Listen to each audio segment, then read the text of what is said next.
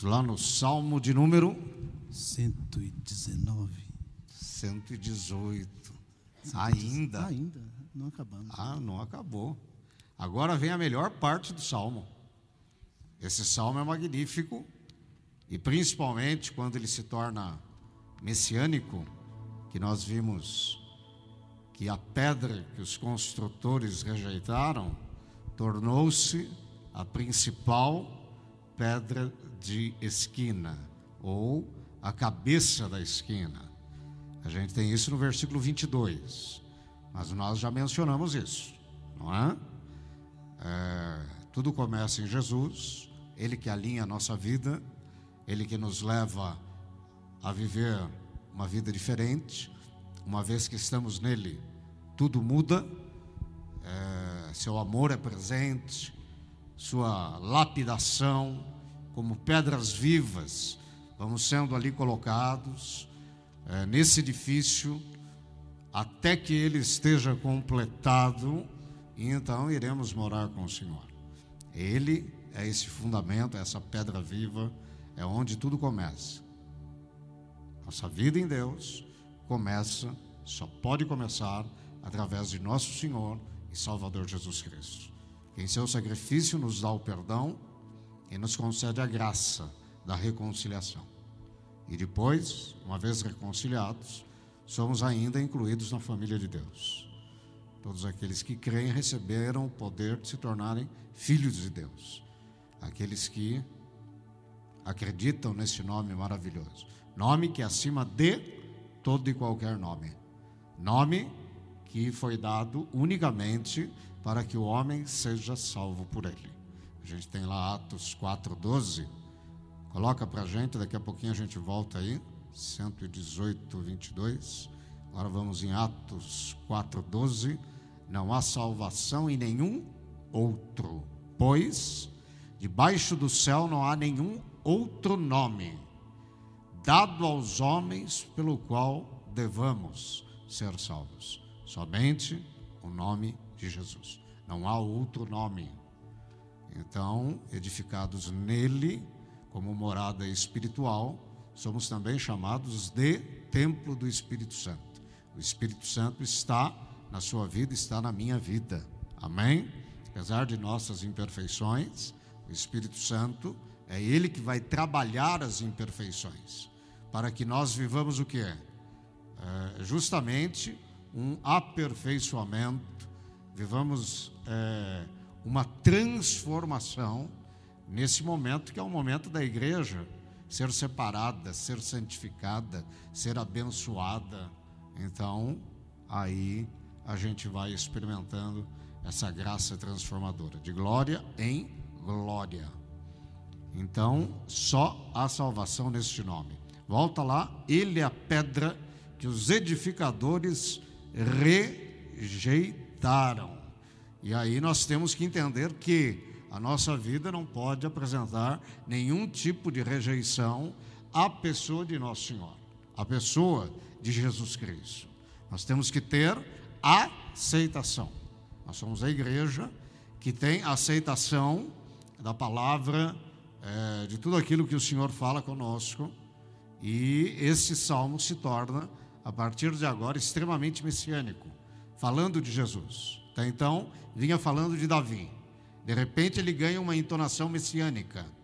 E aí, a pedra que os construtores rejeitaram-se tornou-se a pedra angular, a pedra de esquina. Continua. O 23 nós também lemos. Isso vem do Senhor e é algo maravilhoso para nós. Construir a vida em Jesus a partir dele é maravilhoso para nós. Saber que Deus fez tudo em seu Filho, realmente, queridos, ter essa compreensão é muito importante. Não tente construir sua vida sem Deus, sem Jesus Cristo. E aí a gente tem o versículo 24. Este é o dia em que o Senhor agiu. Quando ele estabeleceu essa pedra, quando ele colocou essa pedra, nós vivemos é, é, a partir desse momento algo totalmente novo. Alegremos-nos e exultamos nesse dia. o dia de sua morte, o dia que ele foi colocado ali como expiação pelos nossos pecados. Tá interessante? Tá. O 25 é bonito. Salva-nos, Senhor. E aqui eu quero que você comece a pensar na salvação da alma.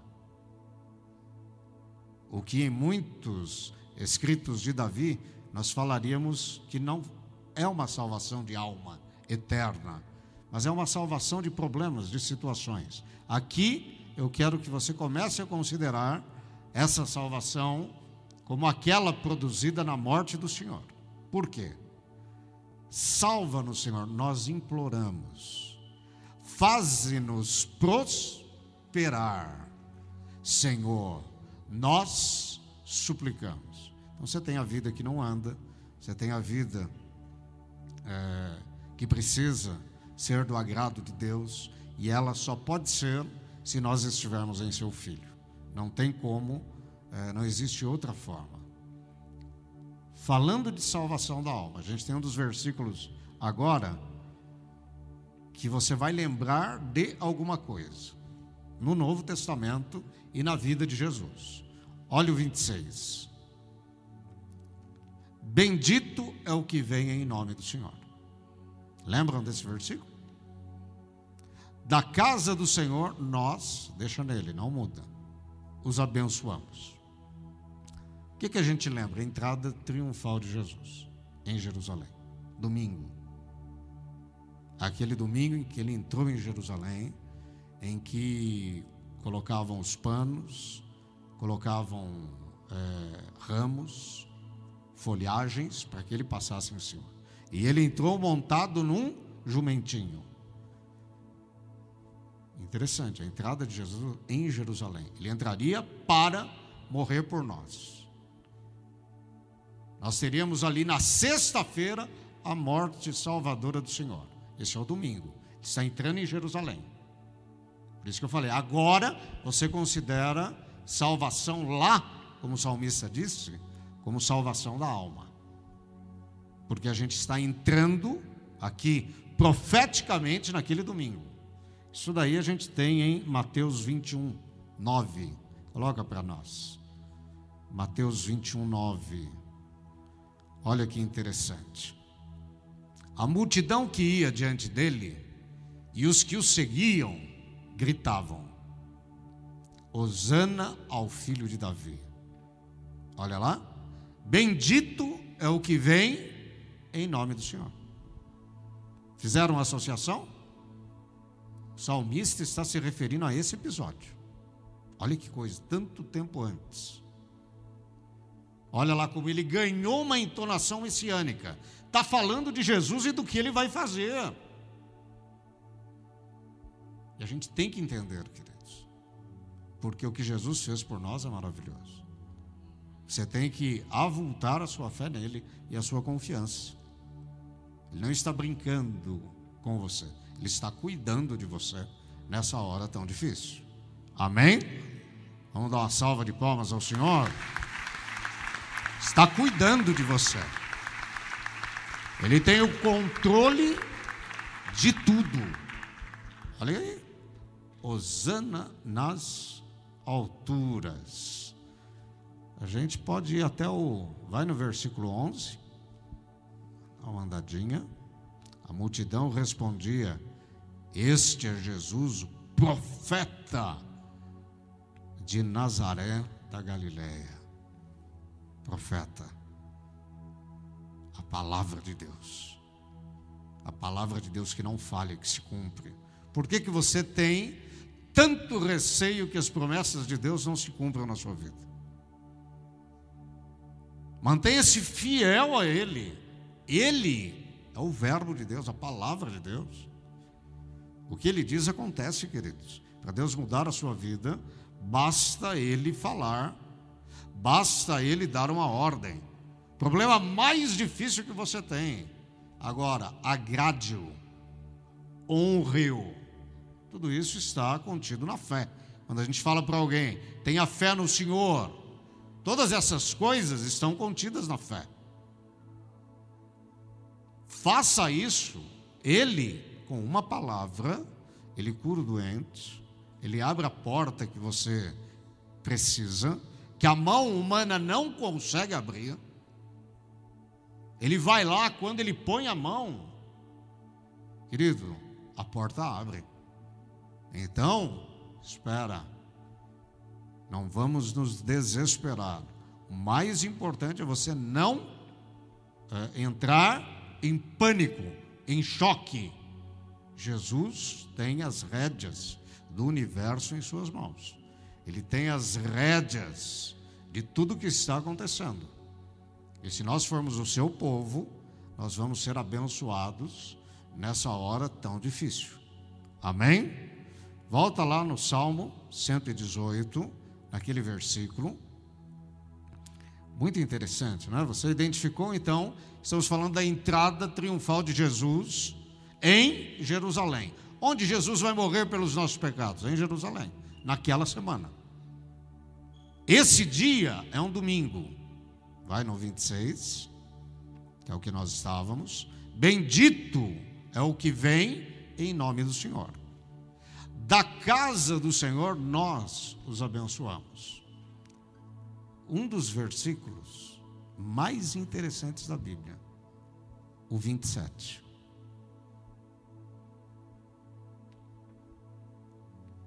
O Senhor é Deus. fez resplandecer sobre nós a sua luz. Muda a versão, coloca outra versão. O Senhor é Deus, fez resplandecer sobre nós a sua luz. Muda? Não, muda a versão. Coloca outra versão. Você vai ver que interessante. Você foi para ver... Isso. Conseguiu mudar a versão? Facinho. Vai na segunda parte do versículo. É, não conseguiu trocar. Não né? tem importância. Olha quão interessante é essa parte do versículo. Juntem-se ao cortejo festivo levando ramos até as pontas do altar. Esse cortejo festivo, ele é muito interessante. Aí tentando mudar, não sabe? Vai lá, Renata, ajuda ele lá. Vamos lá. Por quê?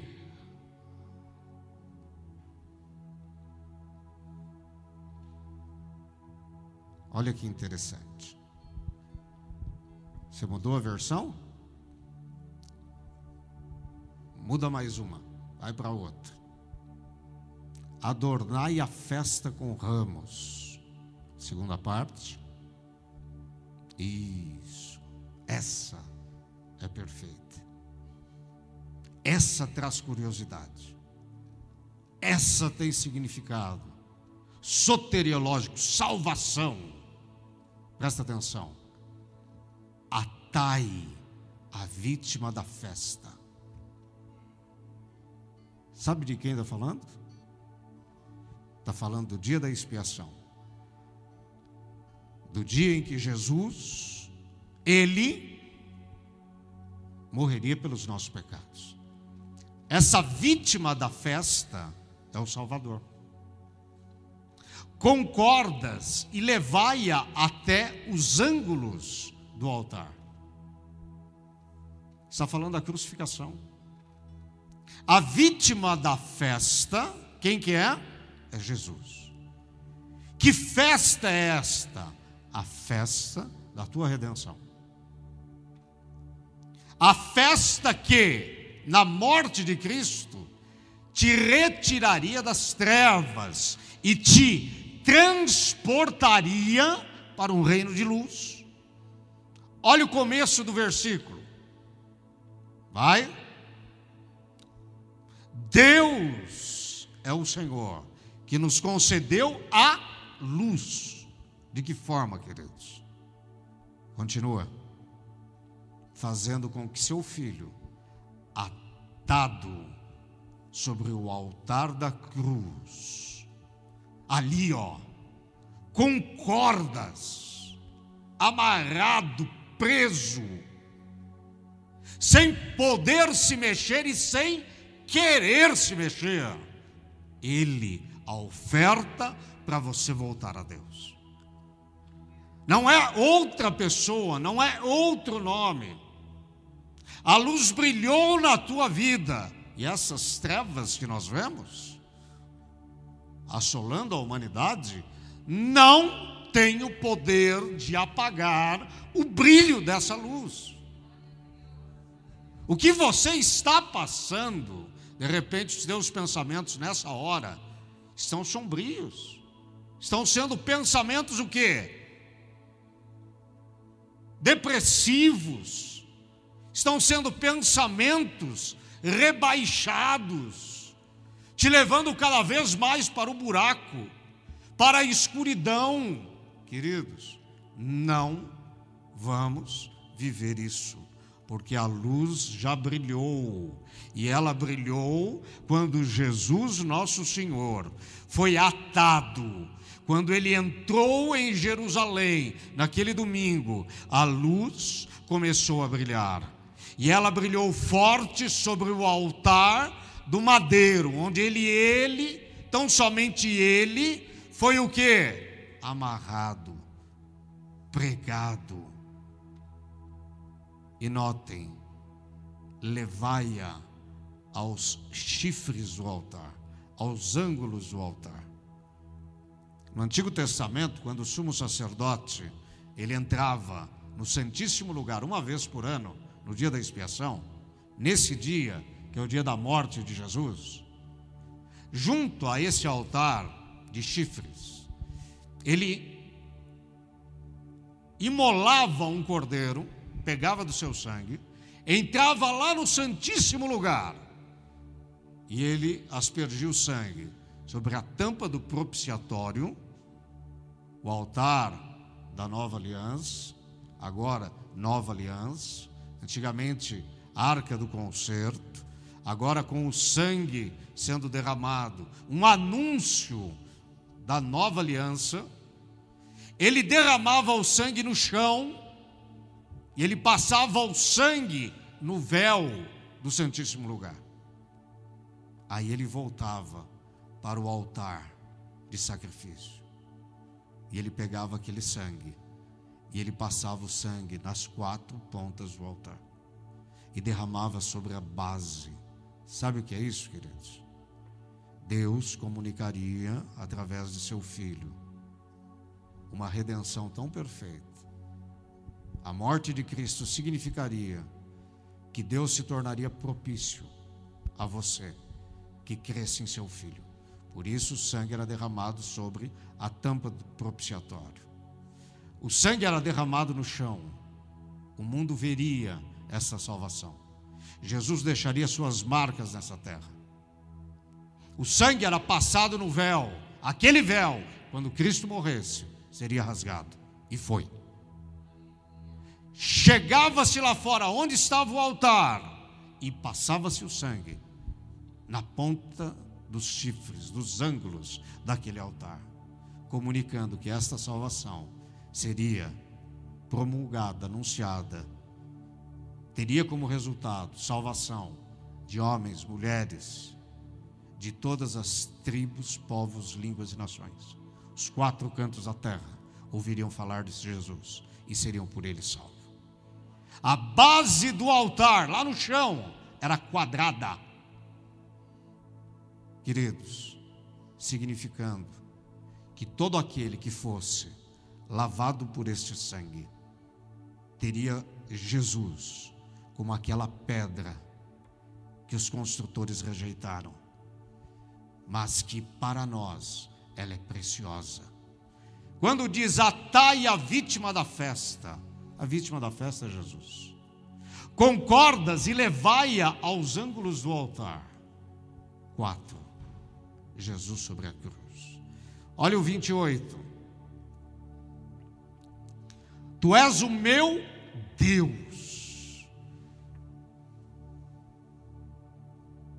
Eu te louvarei por tudo que Jesus fez por nós naquela cruz. Queridos, louve. Tu és o meu Deus e eu te exaltarei. Davi está vendo isso, está entendendo isso, e ele diz assim: Tu és o meu Deus. Olha, o nosso Deus se fez homem, morreu por nós, para a nossa salvação. Hoje nós temos reconciliação e vida eterna. Não nos falta o que? Favor divino. Iniciou-se a nova aliança. E agora, querido? Está com dor? É só se aproximar dele, porque o véu foi rasgado. Está com choro? Está com angústia? É só chamar pelo seu nome, porque ele ressuscitou. Tu és o meu Deus, eu te louvarei. Tu és o meu Deus e eu te exaltarei. 29. Quem fez tudo isso, e aí o chamado: louvai ao Senhor, porque Ele é bom, porque a sua benignidade é para sempre. Ele fez todas as nossas maldições cair sobre o seu filho no altar da cruz. Por isso diz: porque a sua benignidade é para sempre. Deus foi bom conosco, queridos, e continuará sendo, porque nós estamos em seu filho. Não saia de seu filho. Ele é a pedra que rejeitaram. Ele é a vítima festiva que foi amarrada. Ele é aquele que comunicou sua misericórdia aos quatro cantos. E hoje, se você precisa de misericórdia, havia um princípio muito interessante. Se alguém cometesse um crime e conseguisse correr para o templo ou para o tabernáculo e ele segurasse uma das pontas do altar, ele não poderia ser executado. Porque as pontas do altar significavam que a misericórdia que Deus derramaria sobre os quatro cantos da terra. Então, se o transgressor segurasse a ponta do altar, ele não poderia ser morto, ser executado. Ele seria levado a uma das cidades de refúgio e lá permaneceria, teria sua pena. O que mostra isso? A compaixão e a misericórdia de Deus. Deus perdoa o pecador. Mediante quem? Mediante seu filho, que foi morto sobre esse altar o altar da cruz para conceder misericórdia e benignidade para sempre. Fica de pé um pouquinho comigo. Levanta sua mão, fala assim: Senhor Deus, tenha compaixão de mim e me ajude. De todos os meus pecados, obrigado por perdoá-los em Jesus Cristo, teu Filho. E agora, Senhor, eu quero entender essa benignidade que dura para sempre que é perfeita. Obrigado, Deus. É a minha oração. Encha-me com o Espírito Santo e me abençoe nessa noite, porque eu sei que o preço foi alto e foi pago pela minha vida, para que ela fosse tua. E essa luz, ela vai brilhar muito forte e as trevas vão ter que sair. Obrigado, Deus. Porque teu filho é a luz do mundo. É. E eu não mais, não mais andarei em trevas. Aleluia. Fala amém. Vamos aplaudir o nome do Senhor.